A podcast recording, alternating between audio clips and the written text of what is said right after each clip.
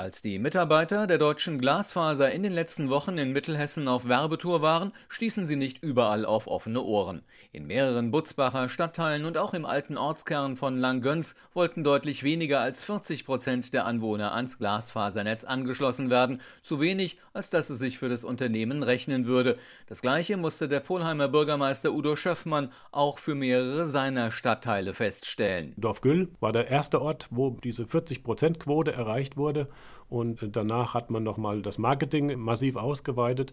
Und leider kam dann nur noch Holzheim dazu. Und die anderen Stadtteile haben diese 40-Prozent-Quote nicht erreicht. Zum Beispiel Gabenteich, ein 3000 Einwohner-Dorf mit einigen Gewerbebetrieben, die sich schnelle Verbindungen mit 300 oder 500 Megabit gewünscht hätten. Guido Frankenberger von einer Firma für Wasser- und Abwasserreinigung hatte auch darauf gehofft. Wir sind sehr international geprägt von unserem Kundenstamm her und es wird einfach erwartet, dass man eben eine gute Anbindung hat, dass auch äh, mehrere Webkonferenzen gleichzeitig stattfinden können.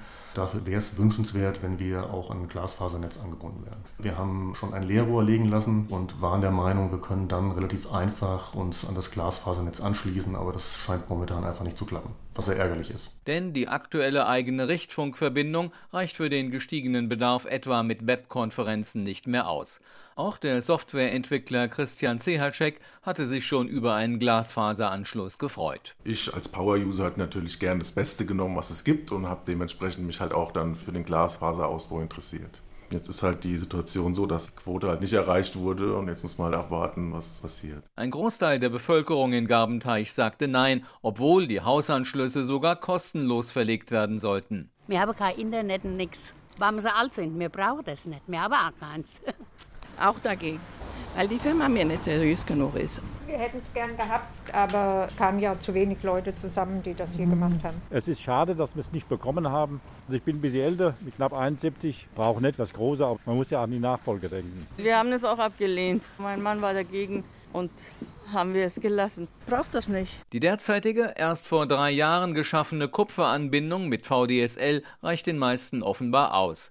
Im Nachbarort Dorfgüll, wo die 40-Prozent-Quote erreicht wurde, freuen sich die Anwohner dagegen schon auf das schnelle Internet. Wir haben die Leitung vom Haus aktuell schon gelegt und jetzt warten wir nur noch, bis ähm, der Anschluss durchgeschossen wird. Und dann haben wir endlich Glasfaser. Also ich freue mich drauf, endlich anständiges Internet und auch für meine Tochter für die Schule warten wir schon ganz gespannt drauf. Polheims Bürgermeister Schöffmann hat die Hoffnung auf eine gute Versorgung auch in den anderen Stadtteilen aber noch nicht ganz aufgegeben. Ich erhoffe mir, wenn die deutsche Glasfaser hier erstmal sozusagen den Fuß in der Tür hat, dass wir dann in einem nächsten Step auch noch äh, weitere Stadtteile hiermit versorgen können.